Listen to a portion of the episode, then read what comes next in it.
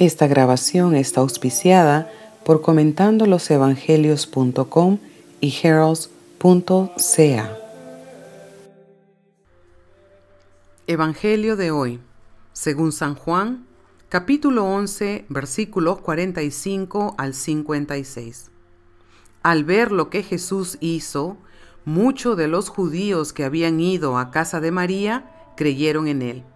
Pero otros fueron a ver a los fariseos y les contaron lo que Jesús había hecho. Los sumos sacerdotes y los fariseos convocaron un consejo y dijeron, ¿qué hacemos? Porque este hombre realiza muchos signos. Si los dejamos seguir así, todos van a creer en él, y los romanos vendrán y destruirán nuestro lugar santo y nuestra nación.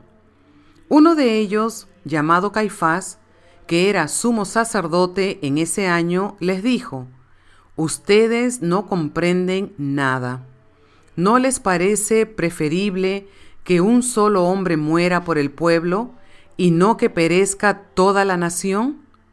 No dijo eso por sí mismo, sino porque profetizó como sumo sacerdote que Jesús iba a morir por la nación, y no solamente por la nación, sino también para congregar en la unidad a los hijos de Dios que estaban dispersos. A partir de ese día resolvieron que debían matar a Jesús. Por eso él no se mostraba más en público, sino que fue a una región próxima al desierto, a una ciudad llamada Efraín, y allí permaneció con sus discípulos.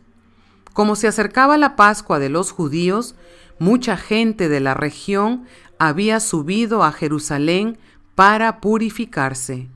Buscaban a Jesús y se decían unos a otros, ¿qué les parece?